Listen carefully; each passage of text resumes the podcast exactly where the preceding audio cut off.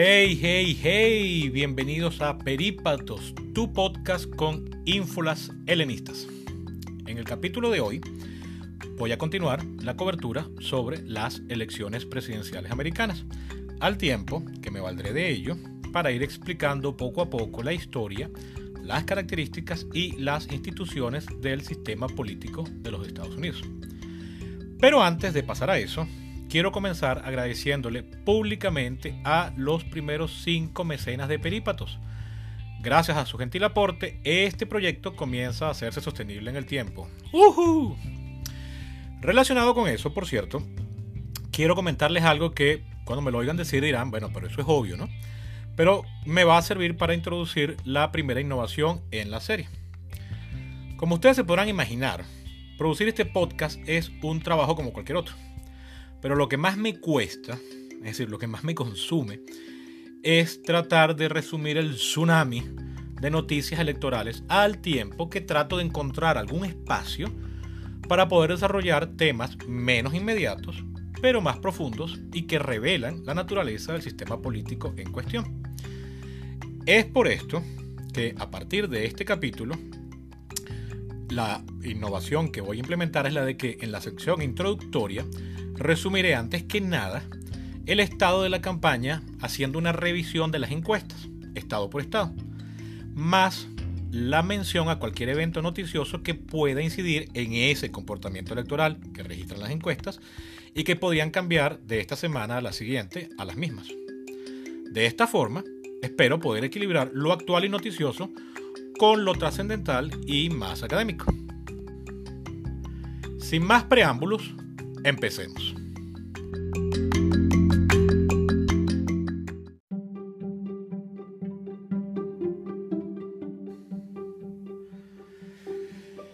Para este siguiente resumen de encuestas, voy a basar mi análisis en la data recabada por la página electoralvote.com, con un guion entre electoral y vote, para que la busquen ustedes mismos.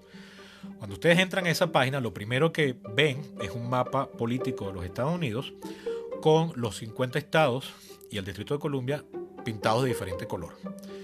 La clasificación es la siguiente. Estados fuertemente demócratas. Estados probablemente demócratas. Estados escasamente demócratas. Estados empatados. Estados escasamente republicanos. Estados probablemente republicanos.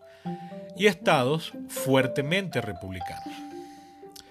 El criterio utilizado para clasificar a un estado de fuertemente a favor de uno u otro candidato es que al promediar todas las encuestas que están publicadas, la diferencia sea igual o mayor a 10%. Para que un estado clasifique de probable, la diferencia tiene que estar entre 5 y 10%. Y para que sea escasamente, la diferencia tiene que ser menor a 5%. Es decir, tiene que estar dentro del margen de error o muy cercano. Hay, por supuesto, Empatados significa literalmente eso, empatados, es decir, los mismos números para las dos candidaturas. Al corte del domingo 9 de agosto por la noche, es decir, 24 horas antes de que estoy publicando esto, pero lo revisé esta mañana justo antes para no arriesgarme a cometer un error, la candidatura de Joe Biden promedia mucha fuerza, es decir, recuerden, más de 10% de diferencia, en 18 estados más el Distrito de Columbia, sumando con ello 217 votos electorales ya de entrada. Seguidamente aparece como probable ganador, es decir, con entre 5 y 10% en las encuestas, en 6 estados que, sumados, aportan 96 votos. Y finalmente aparece escasamente como ganador, o dentro del margen de error, que es lo que quiero decir con esto, en 3 estados, que aportan 59 votos. Total, 372 electores. Más de 100 electores por encima de los 270 necesarios para ganar el colegio electoral. Por el otro lado, Donald Trump lidera con fuerza en 14 estados que le otorgan 81 electores, más 4 estados en los que aparece como probable ganador y que aportan 39 electores. Y finalmente, 3 estados donde está por arriba pero dentro del margen de error y que valen 30 electores para un total de 150 electores. Recuerden que el colegio electoral lo conforman 538 personas, por lo que los 16 votos que están faltando ahí para completar dicho total, si fueron llevando la suma a medida que le iba diciendo, son los del estado de Georgia, capital Atlanta, donde ambas candidaturas están empatadas con 46% cada una al inicio de esta semana. En esta oportunidad, es decir, en este capítulo, no me puedo detener a hacer un análisis detallado para cada estado. Pero no quiero dejar de mencionar el asombro, de verdad, créanme. Me asombró muchísimo ver que entre los estados donde Biden lidera con ventaja se hallan Florida, estado que Obama ganó dos veces pero que Clinton perdió, es decir, un estado pendular, quizás el estado pendular por excelencia, y Arizona, un estado súper conservador, un estado fronterizo, que desde la Segunda Guerra Mundial los demócratas solo han ganado dos veces, en 1948 y en 1996. Y lo del 96 fue casi que un error, ¿no? Más sorprendente aún, ojo, y esto de verdad tengo que mencionarlo, Biden tiene una ventaja muy estrecha, está en el margen de errores, es apenas un punto, pero ha sido consistente desde hace semanas en Texas, el estado de los Bush, uno de los más iconográficamente republicanos de los últimos 40 años y que los demócratas no ganan desde 1976 cuando su candidato fue Jimmy Carter, un sureño. ¿Qué podría cambiar este panorama? Faltan meses para la elección, así que esto puede cambiar mucho, ¿no? En política nunca se sabe, eso lo dije ya en, en, el capítulo anterior. Pero me atrevo a listar dos posibilidades, por lo menos en el corto plazo. El anuncio de Biden sobre quién será por fin su compañera de fórmula para la vicepresidencia, algo que ya eso debería ocurrir esta semana, porque la Convención Nacional Demócrata está a la vuelta de la esquina. Y mucho más aún, por lo menos en el corto plazo, la decisión de Trump el día sábado 8 de agosto de aprobar por vía decreto ejecutivo las siguientes cuatro medidas. Esto es lo que ha estado dominando el ciclo electoral de estas últimas 72 horas.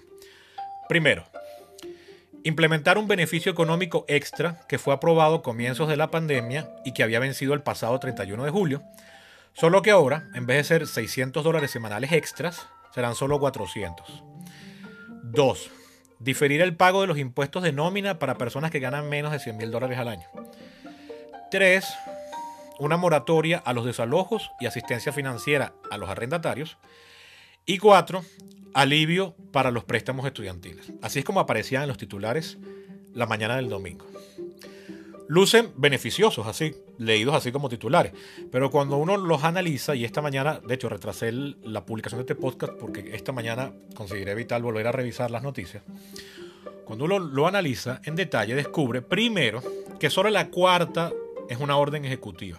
Y las tres primeras en realidad son memorandos y recomendaciones. Por ejemplo, la de los desalojos solo es una recomendación a los órganos federales para que consideren no desalojar a quien no pague su hipoteca, si es una hipoteca eh, aprobada o, con respaldo federal.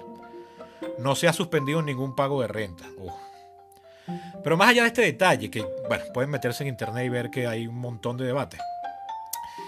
Lo que está aquí em, como verdadero debate de fondo, donde radica el problema, es que las medidas son potencialmente ilegales o peor aún inconstitucionales, debido a que atentan contra una de las prerrogativas más esenciales del poder legislativo, especificado en el artículo primero, sección 8 de la Constitución.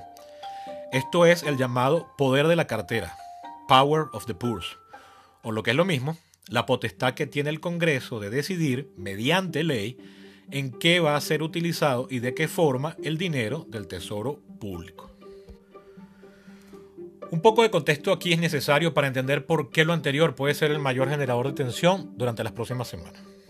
Al comienzo de la pandemia, marzo por allá, el Congreso aprobó un paquete de ayudas económicas a personas naturales y empresas, pero solo por tres meses, que vencieron el pasado 31 de julio. Como la situación no ha hecho sino empeorar, extenderlas era la única posibilidad, pero sucede que el Congreso está dividido, con la Cámara de Representantes controlada por los demócratas y el Senado por los republicanos.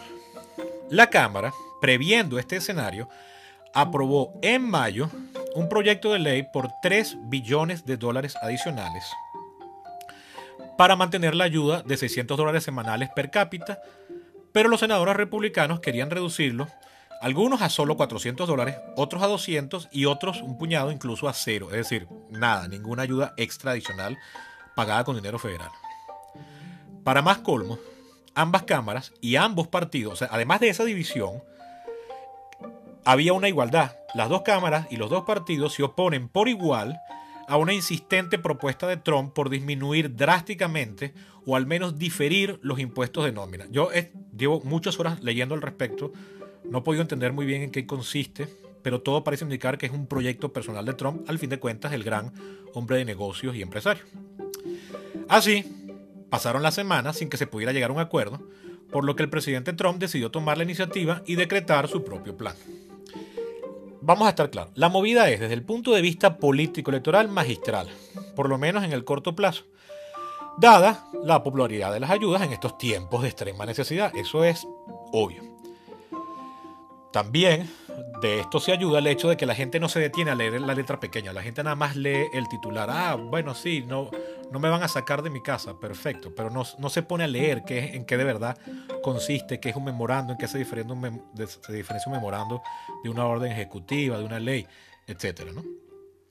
Pero lo que está peor son las consecuencias institucionales que pueden llegar a ser nefastas, porque con ello Trump está sentando potencialmente el precedente, el precedente de que cada vez que el Ejecutivo lo crea conveniente, puede obviar la ley y la Constitución y decretar una ayuda para el pueblo necesitado, algo en lo que los latinoamericanos tenemos amplia experiencia.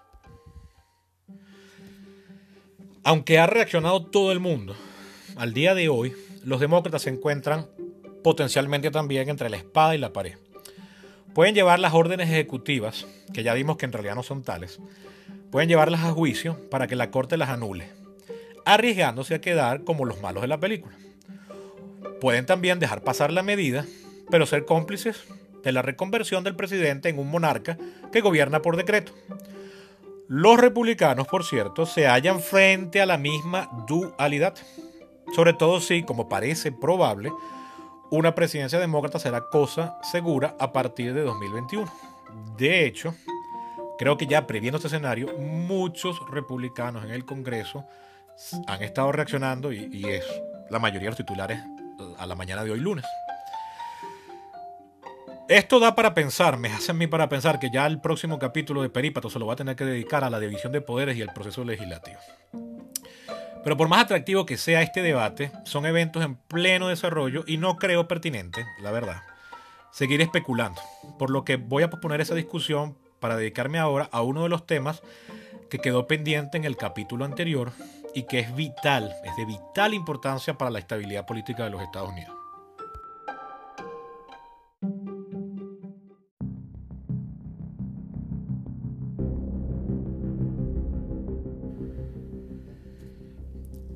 Tema de la semana es el fraude y el sufragio postal.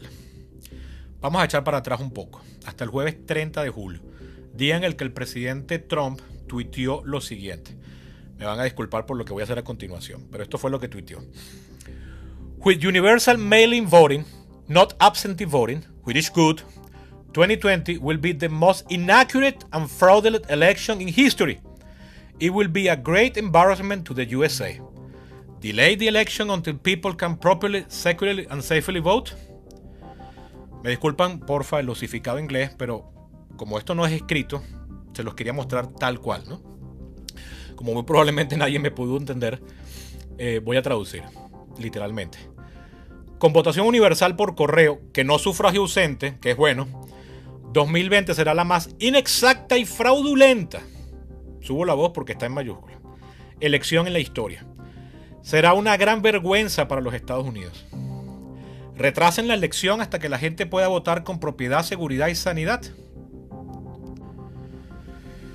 No es la primera vez que el presidente afirma que votar por correo sería un desastre. De hecho, por ejemplo, el pasado 7 de abril, durante una de las ruedas de prensa diarias para hablar sobre las medidas contra la pandemia, un periodista le preguntó cómo haría de extenderse la situación hasta las elecciones. Y Trump dijo, voy a tratar de hacer mi mejor imitación mientras leo directamente del inglés. Now, mail ballot they cheat, okay? People cheat. Mail ballots are a very dangerous thing for this country because they're cheaters. They go and collect them. They're fraudulent in many cases. You go to vote, and they should have voter ID, by the way. If you want to really do it right, you have voter ID. These mail ballots come in, the mail ballots are corrupt, in my opinion, and they collect them, and they get people to go in and sign them, and then they, they're forgeries in many cases. It's a horrible thing. Una vez más me disculpo, pero lo leo citado para que vean que no estoy modificando nada. Como muy seguramente no se me entendió, traduzco lo más literal posible. Ahora, boletas por correo. Hacen trampa, ¿ok? La gente hace trampa. Boletas por correo son una cosa muy peligrosa en este país porque son tramposos. Van y las recogen, son fraudulentas en muchos casos. Tienes que votar y debes tener identificación para votar, por cierto. Si de verdad quieres hacerlo bien, tienes que tener identificación para votar. Estas boletas por correo vienen, las boletas por correo están corrompidas, en mi opinión, y las recogen y hacen que la gente vaya y la firme. Y entonces ellos están forjadas en muchos casos. Es una cosa horrible.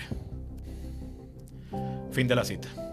En esta segunda cita, por cierto, valga la, la redundancia, que es la más antigua, la de abril, Trump no habla de posponer las elecciones, pero sí habla pestes del sufragio postal o voto por correo. De hecho, lleva todo el año entregado a deslegitimar el, froto, el, voto, el sufragio postal, voto por correo. Pero, ¿de qué se trata todo esto y a qué viene? ¿Y cómo es eso de votar por correo? El tema lo analizaré al final de este capítulo, el, voto postal. Pero primero veamos si el presidente puede o no posponer las elecciones federales, que fue lo que dijo en su primer tuit de finales de julio. La respuesta corta es no.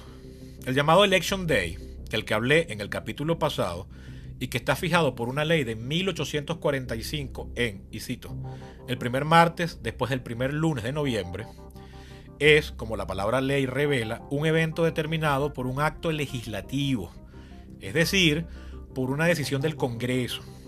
Esto es de acuerdo a la Constitución, artículo primero, sección 4 y artículo segundo, sección 1, cláusula 3, la cual no fija cuándo ni cómo debe ser la elección, sino solo que debe ser cada dos años, dejándole los detalles, mediante un fraseado bastante amplio, por cierto, a los estados, pero permitiéndole también al Congreso establecerlo por ley, es decir, volverlo uniforme que es lo que hizo hace 175 años exactos. Por tanto, la potestad de fijar la elección reside exclusivamente en el Congreso en su calidad de poder legislativo federal. El presidente no puede modificar a su antojo o conveniencia la fecha de la elección, por el simple hecho de que es una ley y las leyes las hace el Congreso, limitándose el presidente a darle el ejecútese. Y en este caso concreto no estoy claro de que el ejecútese haga falta, porque la Constitución especifica el procedimiento y no, no habla de firma presidencial. Por supuesto, las reacciones negativas nos hicieron esperar, empezando por las de varios e importantes legisladores republicanos, como el furibundo trompista Lindsey Graham, de South Carolina, de Carolina del Sur, quien no era trompista en vida de McCain, pero ahorita es el más trompista de todos, o Mitch McConnell, de Kentucky, que es el jefe de la mayoría en el Senado, o sea, es una de las personas más importantes, y el representante Kevin McCarthy, de California, que es el jefe de la minoría republicana en la Cámara de Representantes. Estos dos legisladores dejaron muy en claro, pueden buscar las citas por internet, que nunca en la historia de la República se ha dejado de tener una elección bianual, ni siquiera durante la Guerra Civil, las dos guerras mundiales, la Gran Depresión o, añado yo, cuando la gripe española de 1918-1920. Pero si dejamos de hablar de políticos de altura y nos vamos a la sociedad civil, entre las más enconadas reacciones tenemos la de Steven Calabrese, que es el fundador de la Federalist Society, un prestigioso think tank, bueno, prestigioso o famoso think tank conservador y libertario. Para Calabresi, quien, por cierto, desde 1980 nunca ha votado por ningún candidato que no sea republicano, y quien criticó a principios de año ferozmente el impeachment de Trump, o contra Trump, acusando a los demócratas histéricos. Para Calabresi, este simple tweet sugiriendo la posposición de las elecciones es motivo suficiente para volverle a realizar un impeachment y esta vez sí destituirlo. De hecho, en las declaraciones que le leí, él llega a decir que él pensaba que los demócratas exageraban, pero ahora que ahora entiende. ¿eh? Otro de los que opinó fue Chris Stierwald o Stierwald. Me disculpa que no sepa cómo se pronuncia. Se escribe Stierwald. Quien es el editor de la sección de política de Fox News, quien abiertamente dijo creer que Trump lo que está es buscando deslegitimar la elección. Esta teoría, por cierto, no convence a Andrew Tannenbaum ni a Christopher Bates, que son los autores de electoralvote.com, la página que utilicé arriba para las encuestas. Para ellos, Trump lo que está es alarmado por las encuestas y simplemente tuiteó lo primero que se le ocurrió. O también puede ser que lo hizo para distraer a la opinión pública porque esa semana salieron muchas malas noticias, entre ellas la de que el PIB de los Estados Unidos había caído enormemente en comparación con el año pasado en 32%. Y además que se habían acabado las ayudas gubernamentales. Incluso ellos proponen que son las dos cosas, o sea, que estaba tratando de, matar varios pájaros de un solo tiro. Yo voy a aportar aquí mi propio análisis y me disculpa. A pesar de lo que digan en Electoral Vote, que es una página que sigo desde 2004, de verdad he aprendido muchísimo ahí, yo sí hallo verosimilitud en la hipótesis de Stierwald o Stirwald. Sobre esa la de que Trump crea, está creando un clima de desconfianza hacia el resultado de las elecciones. Pero, por supuesto, solo se le son desfavorables. Y lo creo porque es que ya lo hizo en el, siglo, en el ciclo electoral anterior, el de 2015-2016, cuando no paró de decir que las primarias republicanas, primero, y luego la elección general estaban amañadas para evitar su triunfo. Recuerdan que en el capítulo anterior le hablé de que él no esperaba ganar. Bueno. Ahora bien, pese al que el presidente no puede posponer las elecciones, y aunque el Congreso aceptara hacerlo, eso no evitaría el hecho de que, por la vigésima enmienda, en que está en vigor desde el 23 de enero de 1933, el periodo de Trump y de Pence termina el 20 de enero de 2021 a las 12 del mediodía, haya habido elección o no. Yo me temo que lo que Trump quiere es sembrar la idea de que si pierde fue porque le hicieron trampa y por tanto el próximo presidente no sería legítimo, justificándose así la desobediencia y hasta la rebelión. Quiero estarme equivocando, pero yo creo que eso está ahí. Esta idea de que lo que está queriendo es sembrar desconfianza no es descabellada, porque, como demuestra una encuesta de Reuters Ipsos, Reuters Ipsos, publicada el 31 de julio, el mismo día del tuit de Trump, casualmente, la idea ha comenzado a calar. En esta encuesta, ya más o menos la mitad de los votantes creen que el uso incremental del voto postal producirá fraudes masivos. De ese grupo, de ese total de la mitad de los electores, son 8 de cada 10 son republicanos, pero solo 3 de cada 10 son demócratas. Según esa misma encuesta, ya 74% de los votantes registrados temen que actores políticos organicen fraudes masivos, incluyendo 7 de cada 10 demócratas y 8 de cada 10 republicanos. Y 73% de los votantes registrados temen la supresión del voto, incluyendo 8 de cada 10 demócratas y 6 de cada 10 republicanos. Esto último me lleva al otro punto de las declaraciones de Trump.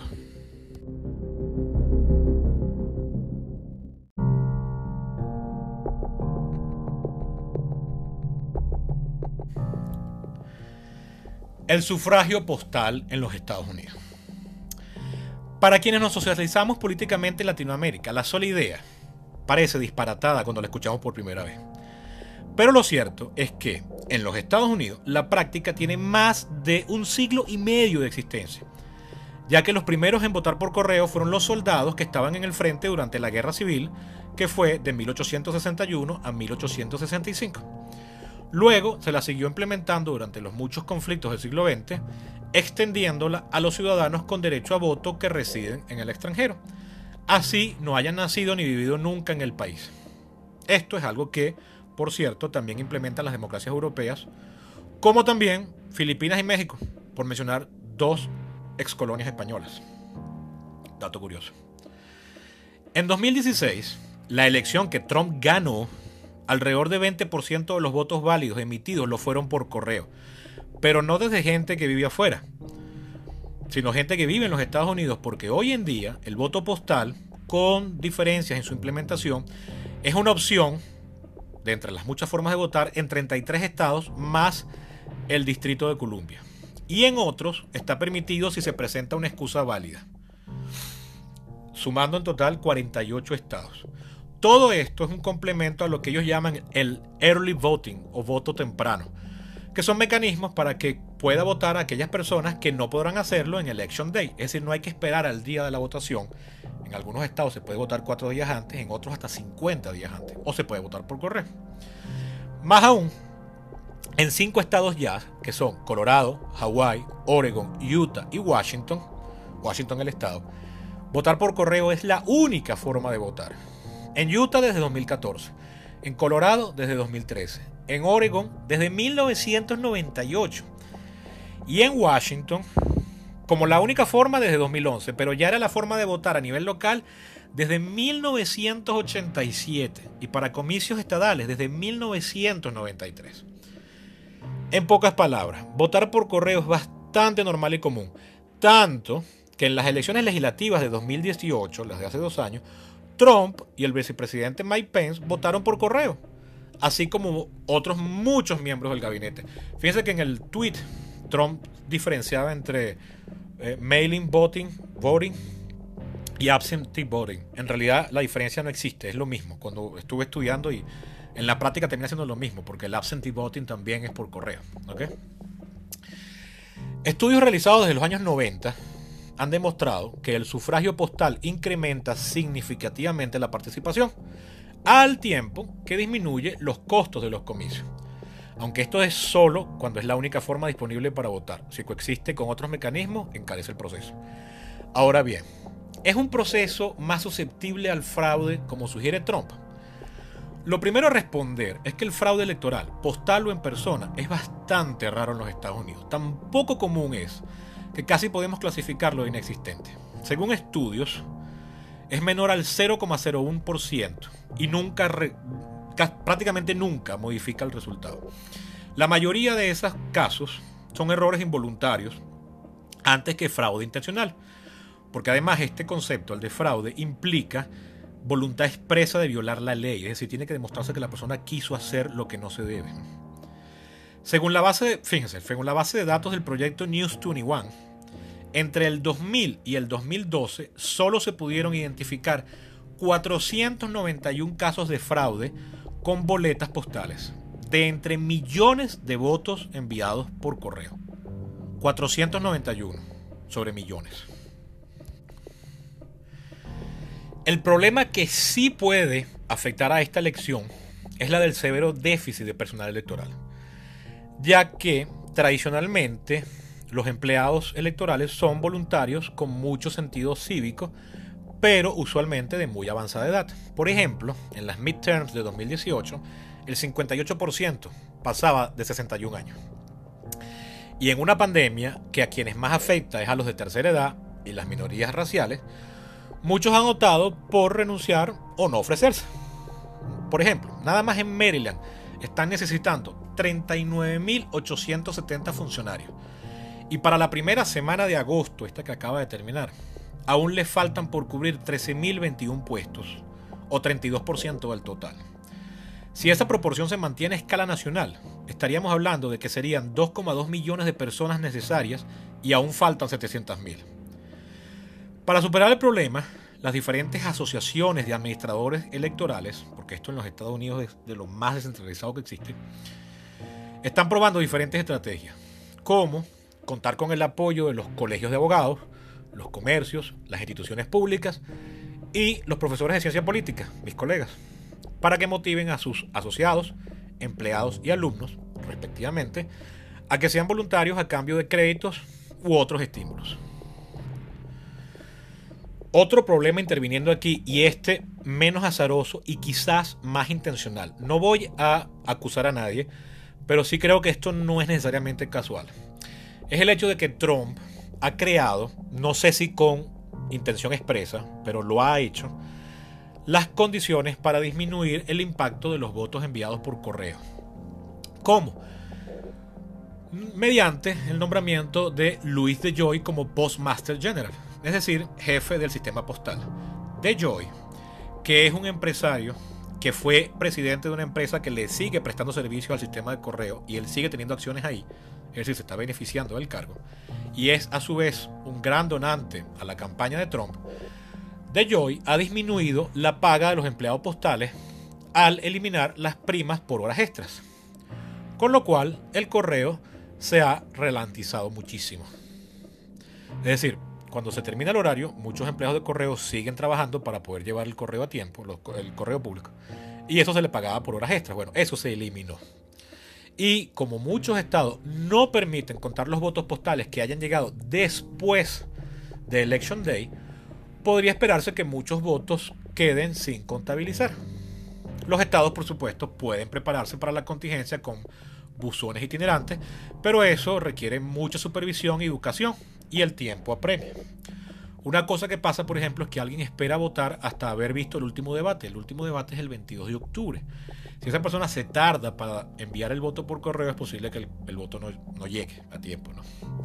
Ahora bien, lo irónico de todo esto es que Trump no se da cuenta que posiblemente sea el voto por correo la solución para sus votantes de la base, quienes en su vasta mayoría son senior citizens, es decir, tercera edad, para quienes salir a votar significa el más alto riesgo y hacerlos en la comodidad de su casa sería salvador. Pero yo creo que las mejores pruebas sobre la virtual inexistencia del fraude electoral en el sistema americano la demuestran las siguientes dos anécdotas. Una que ya tiene tiempo y otra mucho más reciente. Quien en 2008 era secretario de Estado de Kansas y es hoy candidato senador, Chris Kovac, candidato a senador por ese estado, Kansas, cuando era secretario de Estado promocionó una ley que obligaba a todo votante a tener que mostrar una partida de nacimiento o pasaporte para poder votar, alegando que miles de inmigrantes indocumentados podrían presentarse para votar sin estar habilitados en Kansas. Por supuesto, lo demandaron. Lo demandó en específico la American Civil Liberties Union. Y cuando la juez Julie Robinson, que por cierto fue nominada por Bush, es decir, es una juez conservadora, cuando ella lo combinó a presentar las pruebas de su alegato, Kovac solo pudo mostrar que en un periodo de 20 años nada más 40 no ciudadanos habían intentado votar en uno de los condados más grandes del estado. Muchos de ellos alegando error o confusión y solo 5 de esos 40 llegaron a votar. La corte, está de más decir, declaró nulo a la ley alegando que era un remedio peor que la enfermedad. Cita textual de la juez Robinson. La otra anécdota más reciente implica al mismo Trump.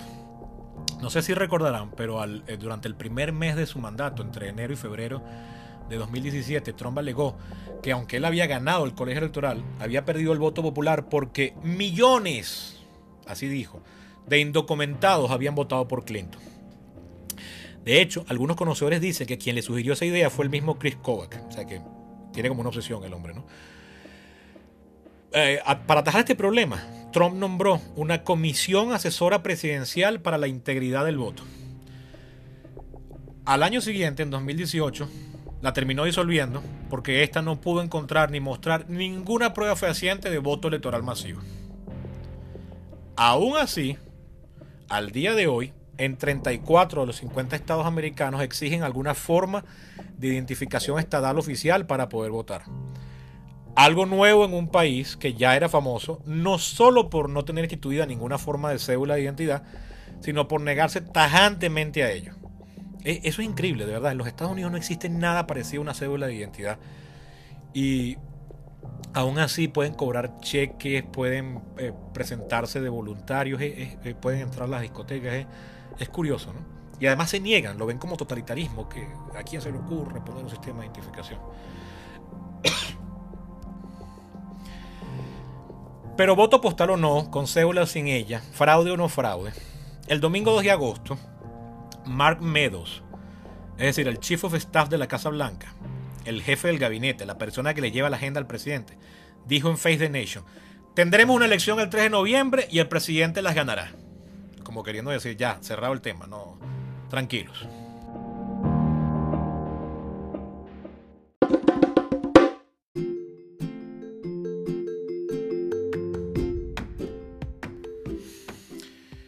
Esto ha sido todo por hoy. Este episodio quedó largo, dos páginas más largo que el anterior, para ser exactos.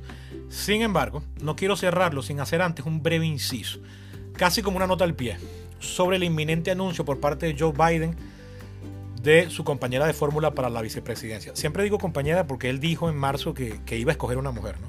eso ya está cerrado. Este es un tema de vital importancia dado la avanzada edad del candidato para cuando termine su presidencia tendría 82 años. O sea que eh, escoger un vicepresidente es prácticamente escoger al, siguiente vicepresidente, al siguiente presidente. De hecho, no me extrañaría que cuando yo esté publicando este, este capítulo ya hayan hecho el anuncio. Entonces quiero adelantarme un poco para listar el pool de finalistas de acuerdo a todos los periodistas especializados. Y una vez sepamos quién es ya en la siguiente semana, pues le dedicamos entonces un capítulo. Chris Silizza, o Chilizza en estrecho italiano, de CNN, en un artículo de este domingo, redujo la lista a solo cinco nombres, que tengo rato leyendo sobre ellos, de hecho.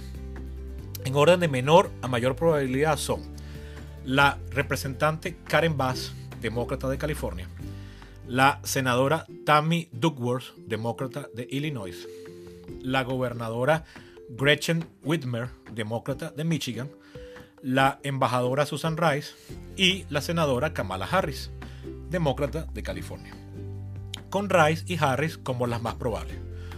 Otros medios, por ejemplo el portal Axios, aseguran que la opción se reduce a estas dos, Rice y Harris.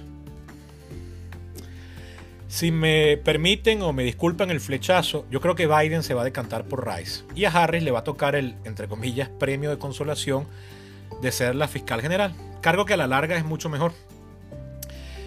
En caso contrario, escoger a Harris, muchos creen ya que entonces Rice sería la secretaria de Estado. Es decir, que según muchas personas es ya casi un hecho que estas dos mujeres tendrán alta presencia e influencia en una eventual administración Biden. Pero vamos a dejar eso hasta ahí, ya que es todo especulación y solo cabe en análisis una vez que haya sido escogida la candidata. Hasta aquí nos trajo el río esta semana. Espero que el capítulo les haya resultado esclarecedor y si no, pues no duden en contactarme con sus preguntas, comentarios o sugerencias. Me despido recordándoles que Perípatos está abierto a todo el mundo, pero su contribución a través de Anchor, Patreon o PayPal es importante para mantenerlo en pie y mejorar. Muchas gracias a las personas que ya tomaron la iniciativa.